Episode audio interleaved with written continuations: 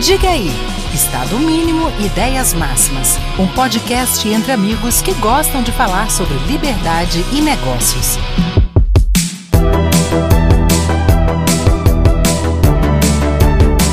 Fala galera do Diga aí, beleza? Quarta-feira, episódio novo. Esse episódio vai ser massa, vai ser um episódio bem temporal também. A gente vai falar de umas coisas. A gente estava aqui nos pré-bastidores, né, Chico? Falando aqui da loucura que Exato. teve essa semana, a gente está gravando sexta, 22 de abril. Ontem teve essa loucura aí do, do Daniel Silveira, que é, vai preso, não vai preso, pela primeira vez na história. O presidente deu duto, barra graça, sei lá o quê. Depois a gente pode até gravar um episódio sobre isso. Mas mexeu com o mercado e a gente está aqui para falar hoje de mercado financeiro. Francisco, com quem estamos? Ah, estamos aqui com Bruno Paulinelli. Para quem tem redes sociais, né, só entrar no perfil dele, Bruno Paulinelli, e acompanhar o resumo do mercado de hoje todo dia ele faz um resumo do mercado de uma forma assim rápida, simplificada, qualquer um entende. E tem vários outros é conteúdos que ele que ele traz também, desmistifica um monte de coisa, né? Instagram, TikTok, OnlyFans também, Bruno? O quê? On OnlyFans. OnlyFans também? Não, não tem não, não tem não. Assim, não, tenho, é, não tenho problema nenhum, por enquanto não. Então estamos aqui com o Bruno. Bruno, ó, prazer. Bom ter você aqui com a gente, para a gente bater esse papo hoje. Não, prazer é todo meu, cara. Bom demais. Vamos conversar aqui sobre, sobre esse mercado financeiro aí que intriga tanta gente. É, é isso. Eu até coloquei o título de hoje, Bruno. Mercado de capitais descomplicado, cara, porque até já fazendo paralelo com uma história engraçada, quando eu comecei a te seguir, falei, pô, esse cara tem uma linguagem boa, velho. O cara fala simples, o cara fala fácil. Eu que não sou fera nem nada em, em finanças, na economia, consegui entender bem.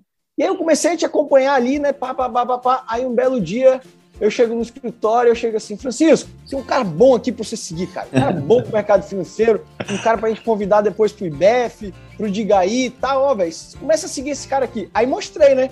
Aí o Francisco falou assim, pô, mas Ué. tá sacanagem comigo, né? Eu falei, não, cara, porque o cara é bom, segue mesmo ele. Cara, você não sabe quem é o Bruno? Eu falei assim, pô, não. O Bruno é filho do nosso cliente, o Alexandre. Eu, caralho, parece mesmo, velho. Coincidência. Foi bacana, seu pai é figuraço. Então vamos lá, Bruno. A gente estava até aqui falando dessa questão do mercado é, de capitais, que para muita gente é algo muito complicado. Né? E, de novo, parabéns aí pelo seu Instagram, bem light mesmo. Porra, vejo todo dia. E aí você estava até falando aqui antes que, é, diante dessa volatilidade que a gente teve essa semana por causa desses assuntos, ah, principalmente políticos, você estava falando, ah, isso é até bom é, para o mercado, é, em especial porque a gente não deve olhar só preço. Preço é só uma barreira, é só um primeiro. Na verdade, o preço é um atrativo né? Mas é um erro. Então vamos lá, começa falando um pouco disso aí, meu velho. Por que, que é um erro é... olhar preço no mercado financeiro? Então, assim, preço, na verdade, ele é, ele é só mais um fator, né? Ele é, ele é a porta de entrada ou de saída se você quer investir ou não na empresa. Então você está comprando ali um negócio. Muita gente compra uma ação porque ela custa 5 e acha que vai para 10 a pessoa simplesmente não olha o que, que ele está comprando ali, que é realmente uma empresa. Vocês têm um escritório aí, o escritório é um negócio vivo que está rodando todo claro. dia. Vocês estão em trabalhar, gerando, gerando receita, tendo problema, resolvendo dor de cabeça. E as empresas que estão na bolsa, exatamente a mesma coisa. Só que elas estão na bolsa, elas estão uma proporção muito maior, são as maiores empresas do Brasil. Então você tem que analisar é o negócio que você está comprando, né? Você tem que esquecer o preço. Você olha o negócio, você entende do negócio, fala assim: ah, gostei. Aí você vai ver o preço. Gostei do negócio. Será que vale a pena comprar nesse preço? Então, o preço é a última coisa que você vai olhar. E é até bom também, você, eu, eu fui aprendendo ao longo do tempo, né? Eu comecei a estudar empresas aleatórias, porque antes eu gostava de estudar todo mundo, eu acho, né? As que estão mais faladas, né? A tal da cogna que todo mundo fala. Pô, a ação está caindo infinitamente. Todo mundo começa a estudar porque o preço dela não, não para de cair. Então a pessoa é atraída pelo preço para depois estudar o negócio. Essa aí, Bruno, aí, eu conheço muita gente que comprou olhando o preço. Opa, tá caindo, não, vai voltar total. lá pro, pro 15 que era antes. Eu acho que eu fui um desses é, também. É, exato, exato. E aí o pessoal olha para o preço lá de trás, inclusive a empresa é outra empresa completamente. Você tinha que meio que cortar o gráfico ali, né? Tem que esquecer o que a empresa era no passado, porque, pô, é, Oi, a tal da Oi também é outra história. Mas enfim, a pessoa olha para o preço e vai estudar depois, vai se interessar na empresa. E aí eu comecei a, a uma, um desafio pessoal que comecei a olhar as empresas. E aí eu gostava de uma empresa ou outra, e aí eu deixava na, eu tenho uma aba no meu Excelzinho lá, fala assim, empresas que eu gosto. E aí eu deixo um alarme de preço ali que apita quando chega. Então eu fui no caminho contrário. Em vez de eu olhar preço para ver empresa, eu fui ver empresa para depois, se o preço chegar, eu. Esse eu, seu eu me método, interessa, né? que, que eu, que, assim, eu sei que não é só seu, tal, tem várias pessoas que fazem isso. O Howard Marks fala muito sobre isso, né? Como um pensamento de segundo nível. É, é basicamente isso que você acabou de falar, né? O pensamento de segundo nível. É, eu falei, o preço é uma baliza de decisão final, porque você tem que pagar um preço barato, né? Que você considere barato, mas não pode ser definitivamente a primeira variável que você olha quando você vai pensar em investir. Muito, muito bom, Marcelo. O que você falou, a gente né, teve, a gente estudou esse livro ano passado lá no Academy, e ele fala exatamente isso. Acho que tem que inverter, né? Primeiro eu tenho que olhar, ver quais são as boas ações, aí eu tenho que entender a empresa, entender o que ela faz, entender como que ela gera receita, para depois também não adianta você ter uma boa né, ação de uma boa empresa comprando caro. Né, e depois você acompanha o preço quando tiver um preço, preço bom, É, o mercado quando- é quando você- volátil. Permite que às vezes tenha uma entrada boa, você compra, né? É, lógico, porque assim, tem empresa, é um caso é, recente, inclusive a Netflix, que é uma baita empresa, mas estava absurdamente cara. E aí, quando não corresponde à expectativa, acontece isso que está acontecendo essa semana, de cair 35% num dia, a desespero, aquela confusão, perdendo Então, no 50 caso da bilhões de Netflix, você acha dólares. que esse preço pós-queda que é o preço real dela, você acha que ela estava muito alto? No caso É, ela tava, é, o preço estava muito alto, mas a empresa é uma super empresa. Se você olhar, os caras estão há 10 anos crescendo o número de assinantes, conteúdo diferenciado e tudo mais, e crescendo receita e tudo. Mas assim, o, o problema é que quanto mais você cresce, mais expectativa você vai criando Era com os investidores. Né? Era- era isso que eu Então, é uma questão de expectativa, não é uma questão de, da empresa. É A expectativa que está embutida no preço. né? Quando assim, a expectativa inflaciona determinado preço, né? E aí eu fico pensando, quando eu pego essa questão que aconteceu com a Netflix, porque a Netflix, vamos lá, foi a pioneira da parada do Sim, stream.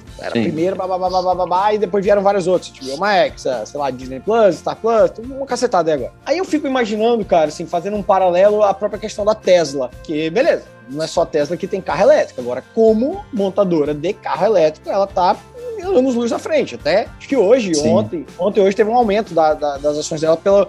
Aumentou a produção, o faturamento, sei lá, 80%, sei lá que porra foi. né? Mas e aí, será que Sim. A Tesla hoje tá nessa situação que a Netflix estava tempos atrás, lá em cima? Assim, e isso é uma tendência do mercado, Bruno? Pois Quando a é, essa tá é uma discussão que está tendo, inclusive, porque a Tesla de hoje é o Netflix de, sei lá, cinco Isso, anos isso, atrás. isso. Porque há cinco anos atrás, o Netflix nadava de braçada, né? Engraçado. Era só ele, ele fazia só os melhores conteúdos, todo mundo tinha Netflix. E aí a discussão é: todo mundo vai ter Tesla, até que ponto, né?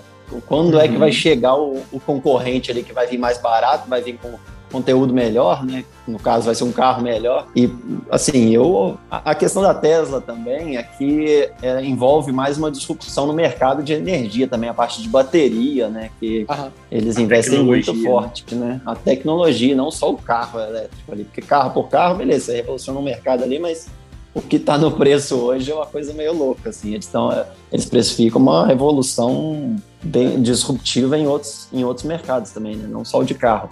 E eu acho que essa que é a expectativa, né? É meio um rodeio, né? Se investir em Tesla, porque você está se associando a um cara está no limite da, da loucura com a genialidade ali. O cara que fala, um bilionário que passa o dia inteiro tweetando. Pois é. É, acabei, de aí ver, acabei de ver o documentário na, na, na Netflix, eu acho, o negócio da volta do espaço, não sei muito. É, eles- Mas dá pra eles ver exatamente essa loucura com genialidade do, do Musk aí. E aí tem essa discussão, se a Tesla tá nada de braçada hoje sozinha, mas lá na frente, porque tecnologia é muito rápida, né? cara? Dormiu no ponto, alguém te passa, ainda mais nos Estados Unidos. Mas eu não me arrisco em Tesla, não. Não acho que não vale o, o, o risco-retorno ali, não é dos melhores, não.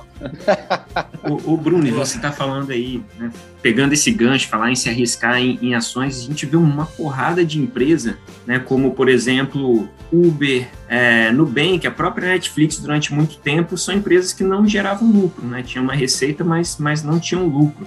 E tem várias dessas, principalmente startups, que viram unicórnios sem, sem ter um real de lucro. Nubank foi ter agora, né, coincidentemente, na hora de, de abrir ações. E aí o valuation dela estava acima dos bancos né, tradicionais gigantes de, de anos aqui no Brasil, super lucrativos. Coincidência ou não, já caiu 45% desde o IPO Sim. as ações da Nubank. Mas como que você en- enxerga esses esses valuations? Porque, sim, as pessoas estão comprando, né? Tá caro e as pessoas é. continuam comprando ações que não, que, não, que não geram lucro. Como é que você enxerga isso? Não, você acha é. que tem, tem limite, é uma bolha?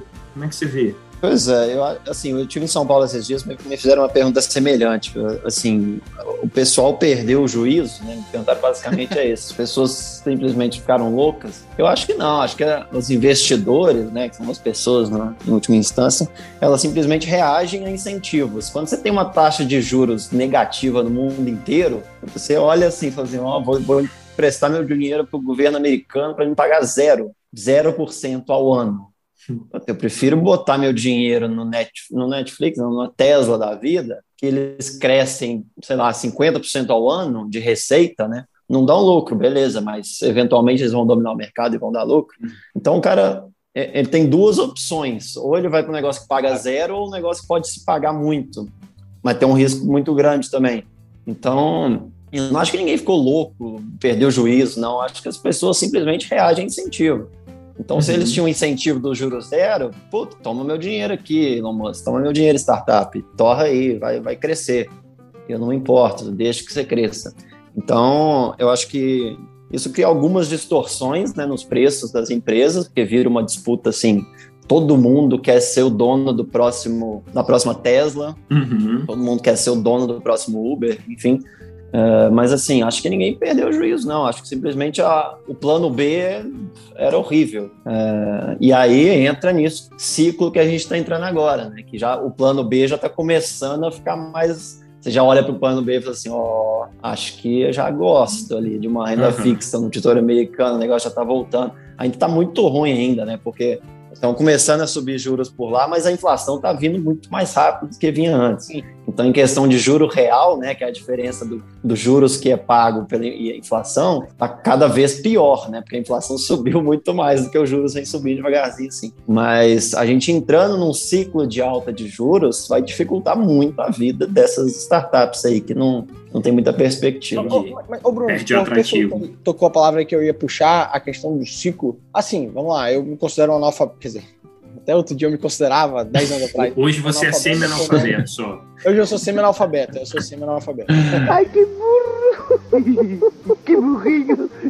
Eu, eu, fico com a impressão, quando eu vou lendo né, a literatura e vou discutindo com pessoas, tal, eu fico com a impressão que os ciclos estão mais, mais curtos, mais rápidos. É, assim, é porque... Mas parece que eles estão mais curtos, assim, tá mais assim, mais rápido. É, assim, eu acho que tem vários tipos de ciclo, né? A gente tem os ciclos longos e os ciclos mais curtos, que aí a gente entra em, em ciclo de crédito, ciclo monetário, porque Normalmente, o Banco Central, os bancos centrais, eles tentam não alongar muito os ciclos, tanto os expansionistas cortando juros, quanto os retracionistas subindo juros. Né? Então, os ciclos monetários, eles são um pouquinho mais curtos ali mesmo. Eu acho que tem, tem ciclos e ciclos, né? Ciclos uh, de crédito, normalmente, são ciclos mais longos, né? Ciclos de de dinheiro farto, de, de políticas expansionistas e tudo mais. Uhum. Assim, porque tem vários tipos de ciclo, né? Então, a tal da rede social, a, o acesso à informação Sim. acelera muito, inclusive, porque se for pensar uma crise do Covid, no, 2020 da vida, aí, foram as, as, quedas, as maiores quedas mais rápidas da história. Nunca o mercado caiu tão rápido como caiu em 2020. Uhum. Eu acho que tem muito a ver com acesso à informação, porque todo okay. mundo vê o que está acontecendo em tempo real. Então você se apavora muito mais rápido, você lê muito mais opinião alarmista, você está o tempo todo vivendo um negócio ali, assim, meu Deus Tomando do céu. decisão meu... precipitada. É, você toma uma decisão precipitada, assim, nossa senhora, a minha ação caiu 15% hoje. Aí no dia seguinte cai mais 15%. Aí você lê um cara que você acompanha e você gosta, assim, tô vendendo tudo, depois já ter caído 50%. Então todo mundo ali entra naquele ciclo ali acelerado. Então eu acho que o, o grande acesso à informação que a gente tem hoje acelera tudo também um pouco mais. Uhum. Então tem, tem essa questão também. As quedas, eu tenho a impressão que de agora em diante as quedas e as, as altas vão, vão ser muito mais rápidas. Falando em queda, cara, assim, é, e aí também essa questão dos ciclos, a gente teve a crise das .coms, né, lá atrás, depois a gente teve aí a do sistema financeiro barra questão imobiliária lá nos Estados Unidos e tal. Qual desses setores hoje causa um receio no Bruno? Tipo assim, ó, cara, isso aqui startups, é, é, um, é um, sei lá. Tá perguntando o que vai dar ruim. Sei lá. É, o que vai dar ruim, assim, eu tenho que ver, mas por setor, né? Assim, é muito difícil falar assim, ah, isso vai dar ruim, mas assim, tem algum setor, uma área que te chama muita atenção de forma é, negativa, assim? Ah, não, eu não tenho um setor, tipo assim, não, não investiria de jeito nenhum. Eu tenho setores que eu não entro hoje. Hoje, uhum. de jeito nenhum, eu não entro em setor. Uh, assim, eu não gosto de empresas de tecnologia hoje, ó, quem diria? Empresas de tecnologia. Assim, eu, eu, eu, empresas de tecnologia, não todas também, porque você, você não pode comparar uma Apple com uma Uber, por exemplo. As duas são de tecnologia, são, mas a Apple é uma, é uma baita empresa. A Apple entraria hoje sem problema nenhum. Gera muito lucro. Mas é, a Apple, pô, a empresa. Se você pensar que a empresa mais valiosa do mundo cresce 20% ao ano, Coisa pra caralho. É uma coisa assustadora. A maior empresa do mundo falou assim: não, tem fim um negócio desse, vai dominar o mundo, os caras. Mas dominar, é, é o mundo. É, já dominaram, na verdade, né? Vão é. dominar o Marte agora, parece que é o objetivo da galera lá. E aí é até engraçado, porque o pessoal gosta, fica investindo em empresas de tecnologia aqui no Brasil e pô, fica pagando 50 vezes lucro, né? Que é uma métrica que a galera usa no mercado, que é quantas vezes você paga um preço na ação, quantos anos a empresa tem que lucrar para te devolver aquele dinheiro? Basicamente é isso, que é preço-lucro, lucro, é, 50 vezes lucro, por uhum. exemplo. O pessoal fica comprando empresa de tecnologia aqui no Brasil a 30 vezes lucro, 35 vezes lucro, sendo que a Apple negocia 22, sei lá, 25 hoje. Então, uh, o povo fica na mania de querer investir em tecnologia, empresa de tecnologia brasileira, pô, foca no que, que o Brasil é bom, que é commodity, agro e não sei o que, e foca em tecnologia fora do Brasil, Estados Unidos, que tem coisa melhor a preço mais atrativo. Mas eu não Faz tenho, sentido. você me perguntou aí, eu não tenho um, um, setor, não, jamais investiria nisso, mas acho que tem uns momentos assim, quando tá caro e quando tá barato. A próxima, puta, a próxima bomba, assim, uh, eu tinha a impressão que seria uh, na questão de títulos uh, de juros negativos porque o, o, mundo tinha ali, sei lá, seus 15 trilhões de dólares, se eu não me engano, investidos em juros negativos, né? Que, que quando o país paga juros negativos, né? Estados Unidos, que remunera zero com a inflação a dois, por exemplo. Uhum. Então, um juro real negativo ali. Então, o mundo tinha uns 15 trilhões antes de começar esse ciclo aí, começar a se falar de, de subida de juros. E, pô, 15 trilhões, Ave Maria, muito dinheiro, né? Começando essa história de ciclo de, de alta de juros, esses 15 trilhões já viraram, se eu não me engano, a última vez que eu olhei, eram 6. Okay. Então já, já veio um 9 trilhões de dinheiro que simplesmente desapareceu Sumiu. do mundo. Sumiu. As pessoas têm dificuldade de entender isso, inclusive. Como que dinheiro some? O socialista acha que capitalismo é jogo de soma zero. É, pois é. Imagina essa situação. E é, são 9, 10 trilhões de dólares que desapareceram. Então, uh, eu achava que seria mais trágico. Foi, tá, foi trágico porque tá tudo meio que desvalorizando, mas eu achava que seria uma coisa nível Covid, de queda, uma explosão, sabe? Do nada deu ruim. E não, o negócio vem desacelerando aos poucos, eu acho que até mérito, assim. A gente, a gente fala muito mal dos bancos centrais aí, Estados Unidos, Europa e tudo mais, que eles estão forçando a barra demais, mas ah, eu acho que a bomba era tão grande que eles precisam de muito tempo para desarmar ela, né? Então eles estão empurrando com a barriga, vou subir. É, eles não pegam e sobem juros, né? Eles avisam, vou subir, tá? Olha só. Aí dali a dois meses fala assim, ó, oh, era verdade, vou subir. Aí o povo vai, o povo vai digerindo a informação, porque se ele pega e sobe, se prepara, aí né? Tem que ser muito na base da conversa. O Bruno, mas você falou aí, né, do, do receio com empresa de tecnologia. Vamos falar de um outro tipo de empresa que está ligado à tecnologia também. São as empresas de redes sociais. Depois a gente até fala um pouco mais do metaverso, curioso até para saber o que você pensa sobre. Mas sobre o Twitter, cara. Você até gravou um vídeo recentemente, depois que o Elon Musk anunciou ali a compra lá de uma participação relevante. Né? Você mostrou lá no seu vídeo, inclusive, galera, já reforçando, né? Sigam lá o Bruno, tem uma porrada de vídeo, conteúdo é maneiro, tudo vídeo curto e assim, fácil de entender e cômico, muito legal. Por que, que você acha que ele entrou nessa, nessa onda aí do Twitter? Foi para garantir liberdade de expressão mesmo, ou de fato, no fundo, no fundo, ele está vendo o potencial de uma empresa que, né, como você mostrou é. até no seu vídeo, não, não gerou lucro no último ano? É, pois é, assim, é meio ingênuo falar também que é o defensor da liberdade só, né? Pode ser também ali, quero ser o bastião da liberdade de expressão, beleza. Mas ele não vai enfiar 43 bilhões de dólares só para deixar a pessoa postar o que ele quiser. Então, ali tem, tem, um, tem um baita negócio por trás do Twitter, né? O Twitter é uma, uma bela empresa, tem os problemas dela e talvez o principal problema dela seja a falta de um acionista a, a tal da empresa familiar, né? Um cara que manda. Se você pegar a base de acionistas, o fundador do Twitter, se eu não me engano, ele tem 2% da empresa. Caramba. Então, o maior acionista, acho que tinha. É, demais. Acho que o maior acionista tinha 7, e aí vem aquela sequência de 5% assim, mas é todo mundo de, de ETF, né? Que é fundo que é obrigado a comprar para seguir um índice e tudo mais, que aí não toca a gestão, não faz nada.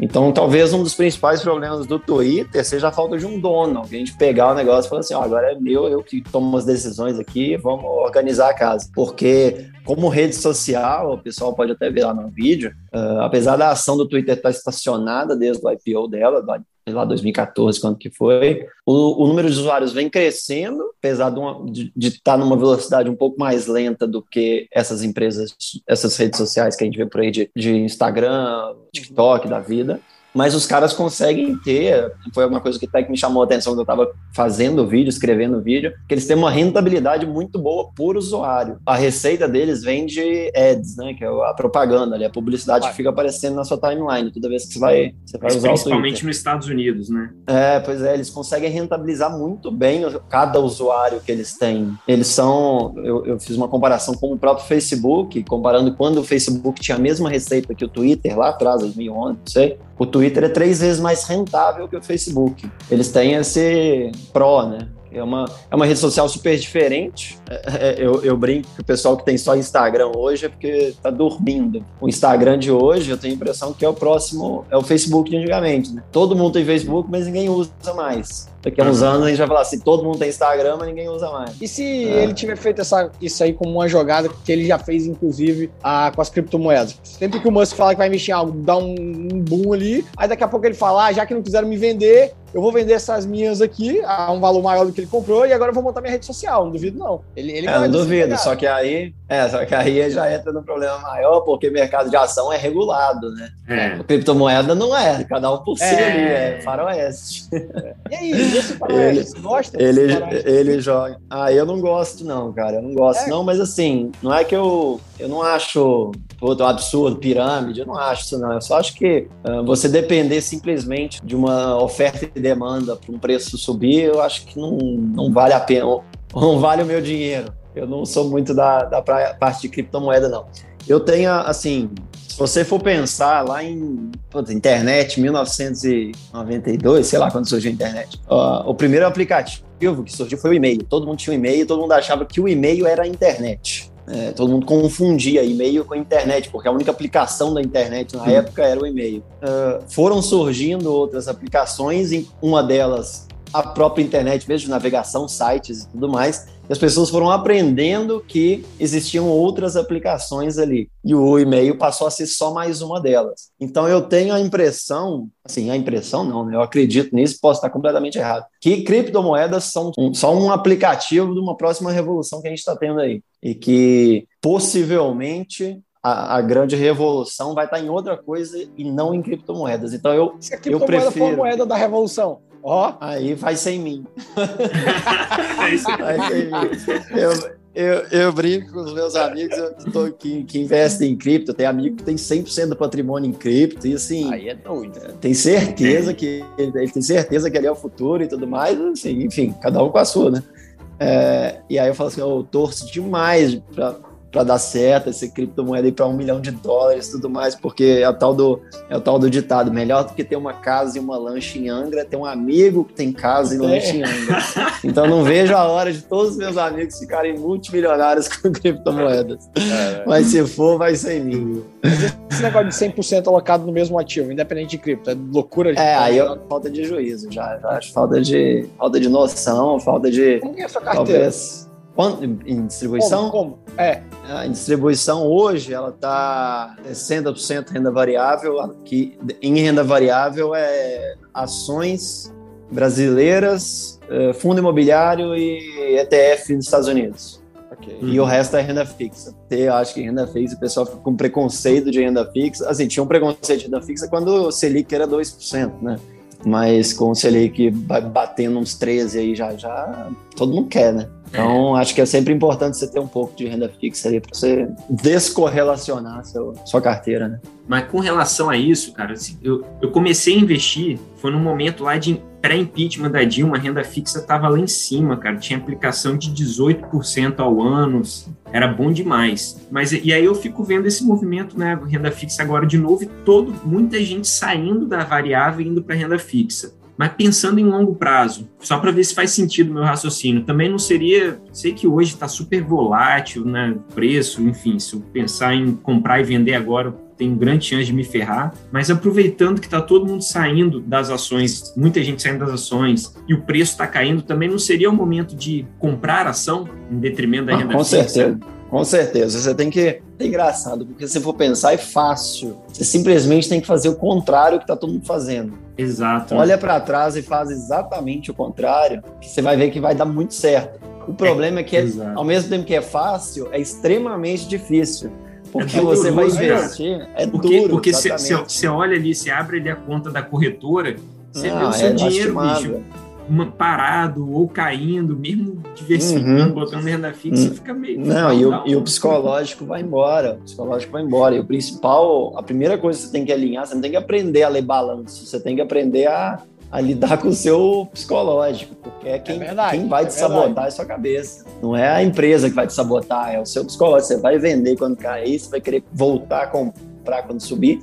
Mas assim, certamente, quando o negócio, tanto em questões de renda fixa quanto em renda variável, você tem que comprar quando ninguém quer, que é quando vai estar barato. Né? Exato. Então é muito fácil falar, ah, compre barato, venda caro. Inclusive vender é mais difícil ainda, né? Eu tenho, eu, eu não consigo saber, assim, tem muita dificuldade de quando vender. Essa é mim é difícil, cara. Você vê é, que está subindo, está subindo, você acha que vai subir mais. Acaba pegando.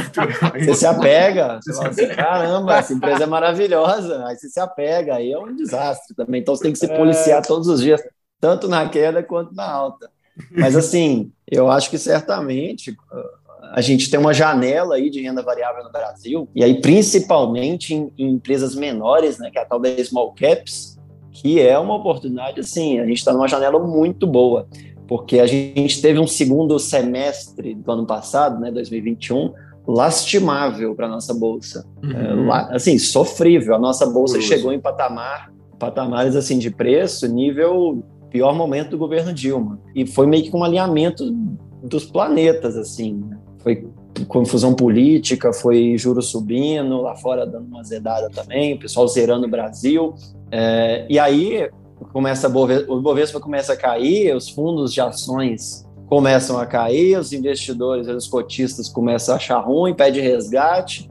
E aí, não sei se o pessoal sabe, mas quando você pede, se o pessoal entende, quando você pede resgate de um fundo de ações, ele precisa vender a ação para te pagar, se ele não tem um dinheiro em caixa ali. Sim, Muitas vezes ele tem o dinheiro, mas quando muita gente pede o resgate, ele precisa começar a vender as ações que ele tem. Então, ele é obrigado a vender a qualquer preço. Então, ele vai se desfazendo ali o negócio vira uma bola de neve, porque ele vende, ele derruba o preço, aí a, o resgate vem mais forte ainda das cotas, né? Porque continua caindo a cotação. Teve muita empresa pequena que aí não tem muita liquidez, que sofreu demais com isso, assim, ficou, ficou largada, absolutamente largada. E, e, meio que continua também, porque a gente viu um fluxo grande de estrangeiro vindo para o Brasil agora no começo do ano, o estrangeiro ele não vem para essas empresas pequenas, né? Ele vem para onde tem liquidez, Petro, Entendi. Vale, Suzano, ele vem para onde ele consegue comprar ali 50 milhões de dólares num dia, 100 ah, milhões e vender também fácil. E aguenta. É, e vender fácil. Se precisar sair correndo, ele pega e sai. Agora, por que que, né, você falou que no ano passado teve muita fuga, né, o investidor tirando dinheiro daqui, e por que que esse ano voltaram a colocar dinheiro aqui ainda nessas nessas grandes? É, aí eu acho que é muito uma. São, Para mim, são dois fatores. Uh, o primeiro é que a gente tem hoje um dos maiores juros reais do mundo, né? Se eu não me engano, dos principais países aí, a gente só perde para a Rússia, né? Porque aí também não dá para comparar. Então a gente subiu os juros antes de todo mundo. Então a gente, na teoria, fez o dever de casa antes de todo mundo, né? uhum. né?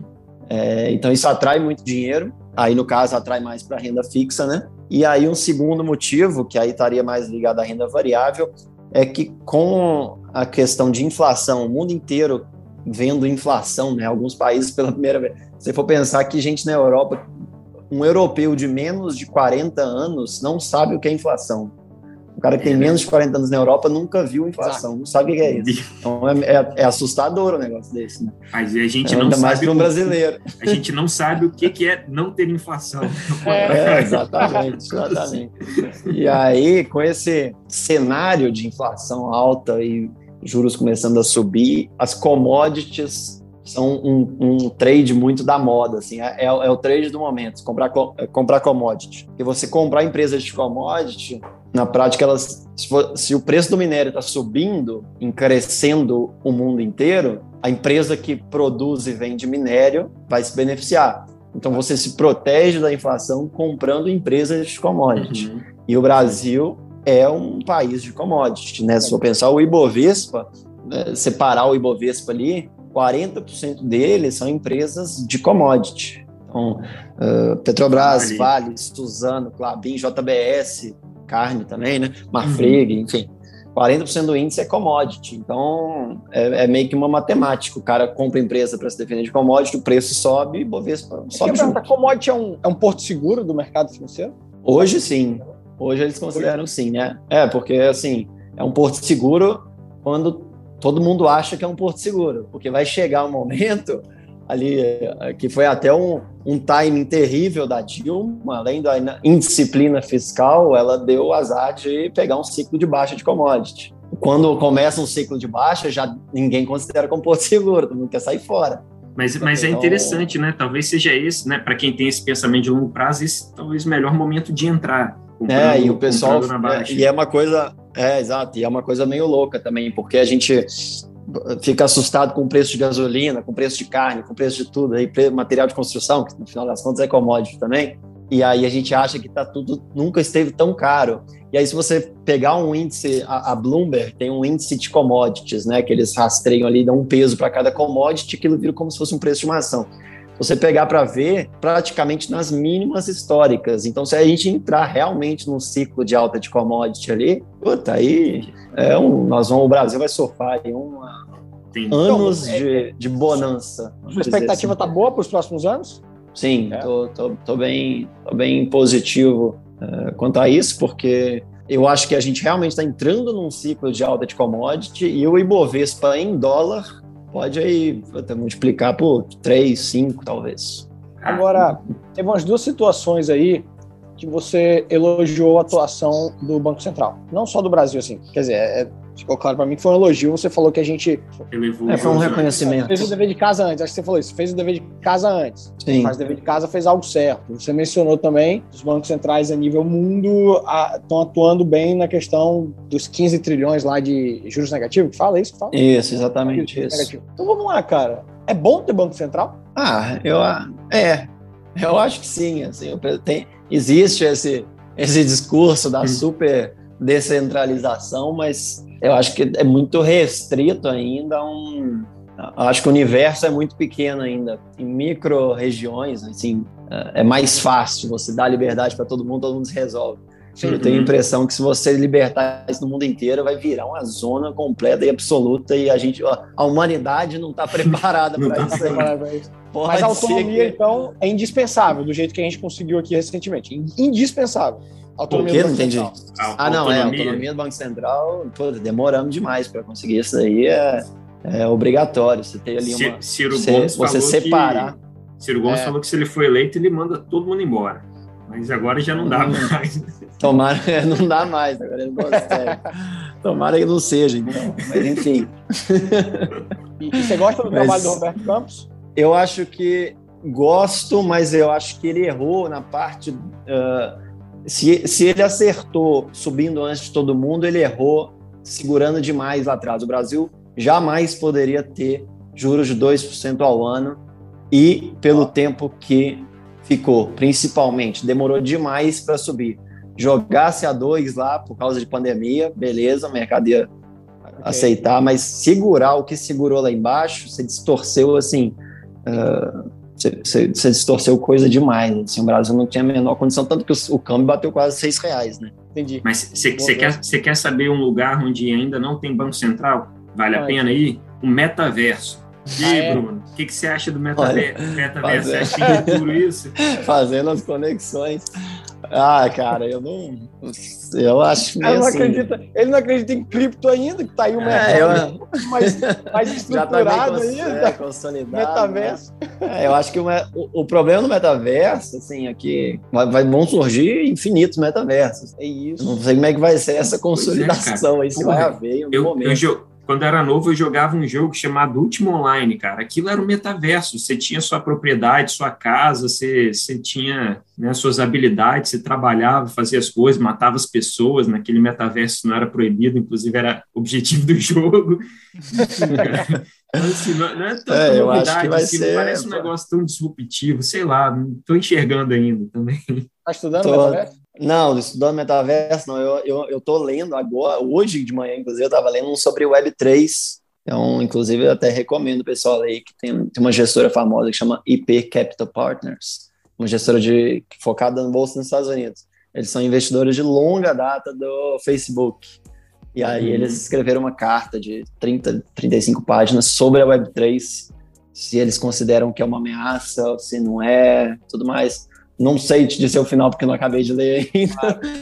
Mas enfim, eu recomendo o pessoal ler aí, porque os caras são muito competentes. Então, estou começando a olhar essa parte de Web3. Eu acho que a Web3 pode ser uma, o, o aplicativo dessa próxima revolução que talvez faça algum sentido. É, como eu expliquei na história da internet do e-mail ali. Aham, aham. Então, o Web3 é uma coisa que eu estou começando a olhar também, mas o, o meu começar a olhar, para eu chegar lá e falar assim, ah, beleza, é isso, vai demorar uns três meses. Bom, eu tenho uma última pergunta aqui, Francisco. Deixei ela por último de propósito antes da gente ir para nossa segunda parte. Eu quero saber de Bruno sobre o papel dos traders, day traders.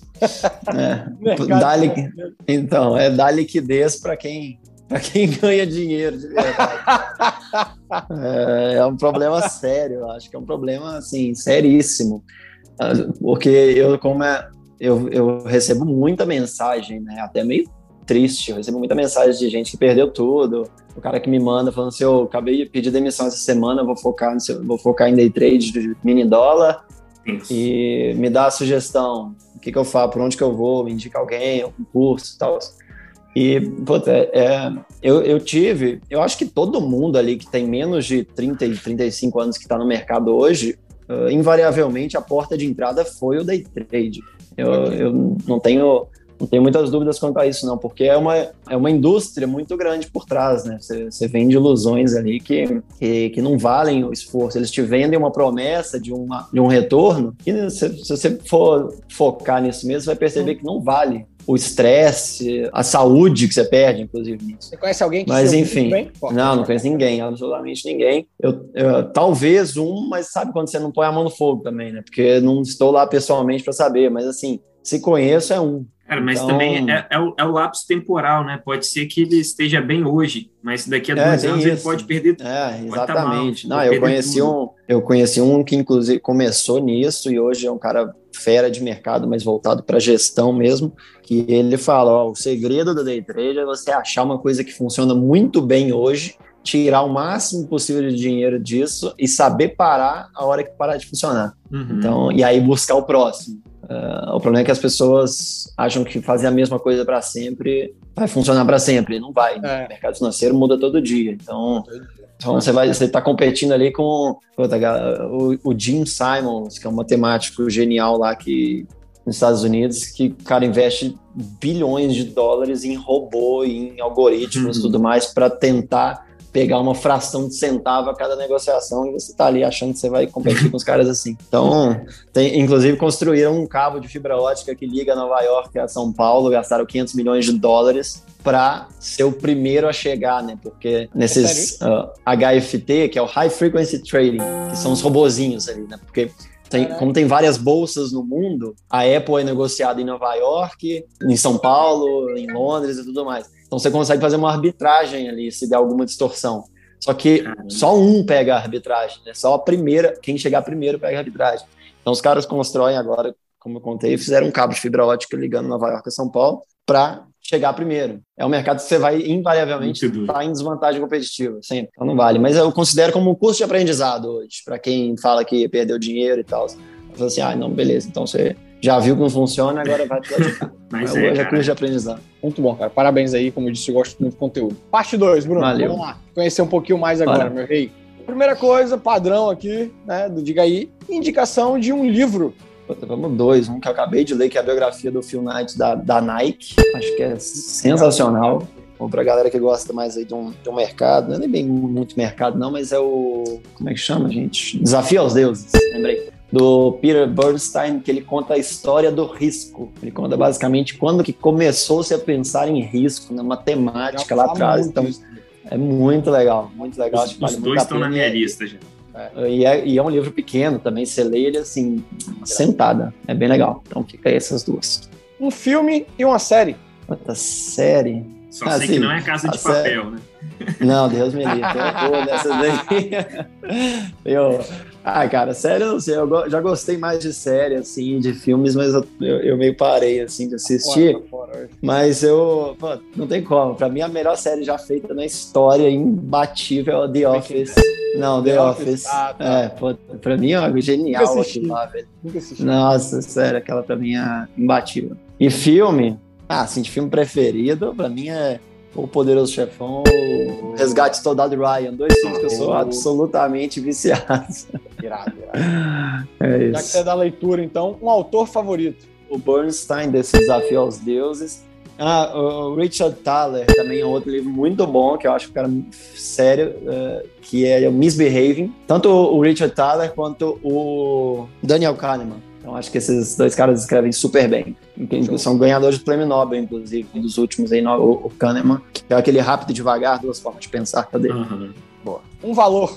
Fazer da, da melhor forma possível, sempre entregar o máximo possível em tudo que você, você fizer na sua vida. Acho que isso vai ser um, um diferencial gigante. Um esportista.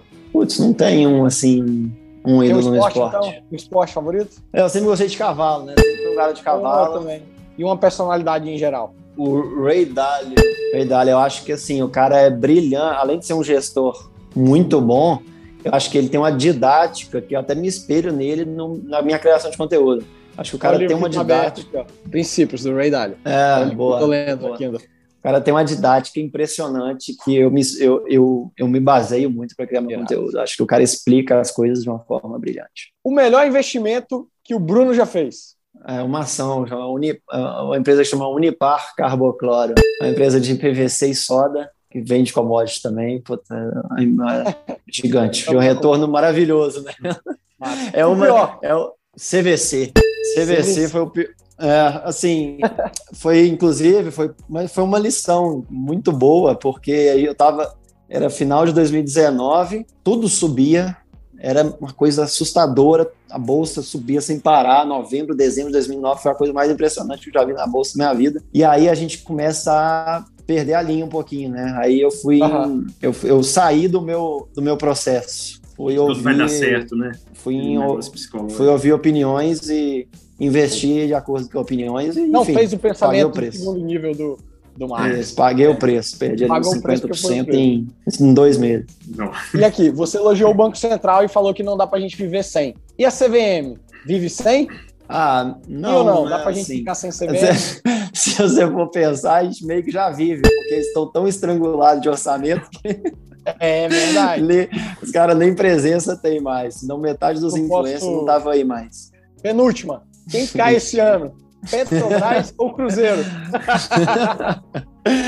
Ah, não temos, nós já estamos num buraco fundo demais, velho. Não tem como, não é possível que o Cruzeiro cai mais. Acho que a gente já tá no fundo do Já tá no poço. fundo do poço. Não, É, cara, então sempre, sempre, que- sempre tem Série como. Eu sou tá aí, tricolor, eu sei disso. Por eliminação, eu vou ter que ir na Petrobras. Boa, boa. E a última aqui, Brunão. O cara mais foda do mercado financeiro é? É meio clichê falar o Warren Buffett da vida. Pô, porque, não é, pô, mas é, ué. Mas é, Ah, ué, é, mas assim, o cara é o maior investidor de todos os tempos, né? Então, assim, É. é- é- são traços que você tem que pegar dele também, que é, é, é como eu falei, eu saí do meu processo em CVC e me ferrei, e o cara é um exemplo de jamais, em hipótese alguma, sair do processo dele. Eu acho que, putz, tem um mérito gigantesco. É. E, mas assim, eu citaria também o próprio Jim Simons, que é um de que eu, que eu, já falei com vocês aí, que é o do matemático lá, mas também ninguém sabe o que, que ele faz. É uma caixa preta danada, mas o cara retorna 20% todo ano religiosamente. É isso, velho. Pô, Boa. Gostei muito, gostei muito. É, eu tô sempre aprendendo, é um assunto que eu gosto muito de, de debater, porque, cara, de novo, é, é ridículo como a nossa educação ridiculariza é, os estudos financeiros, econômicos, sacou? É, eu sinto que eu perdi um tempo danado, com 23 anos, formado, por, vindo de classe média, formado em institu instituição particular, achar que poupança era o melhor lugar do mundo, cara, com 23 anos, velho. Com acesso, eu tinha acesso à informação, né? Imagina quem não tem. É, então, assim, sempre que eu posso estar tá com pessoas como você, com a linguagem fácil demais, uma técnica boa que faz a gente compreender. Porra, é muito bom e muito obrigado mesmo. Foi sensacional. Que é isso, prazer é todo meu mesmo. As pessoas têm que entender que mercado de capitais é um mercado de capitais forte é a base de uma, de uma economia forte, né? Então, o pessoal acha que o mercado de capitais são os insiders que mexem as coisas por trás das câmeras, enfim, é, é, o contrário, o mercado de capitais ele financia empresas em, que geram empregos e pagam impostos. Exato. Então a, essa percepção aí ela só, só muda com a educação financeira. Perfeito. Então temos, temos um longo caminho à frente. É. É, e, e, isso é. que você faz, Bruno, de fazer esses vídeos, cara, com uma linguagem assim muito fácil, porra, é algo que dá para chegar na pessoa que está ali na, na, na, oitava série da escola, cara. Imagina a pessoa na oitava série já começar a ter esse tipo de conteúdo, é ser transformador. Sim, exatamente. É, é esse é o propósito, é isso aí. Muito obrigado pelo convite, cara. Foi um prazer. Prazer nosso. Prazer Quando tiver aqui em Vitória, por favor, tomar uma cervejinha, hein? Show, tô direto aí. Valeu, galera. Obrigado Valeu. de novo, Bruno. Valeu, Chiquinho. Valeu, Valeu, abraço. Valeu, Marcelo. Abraço.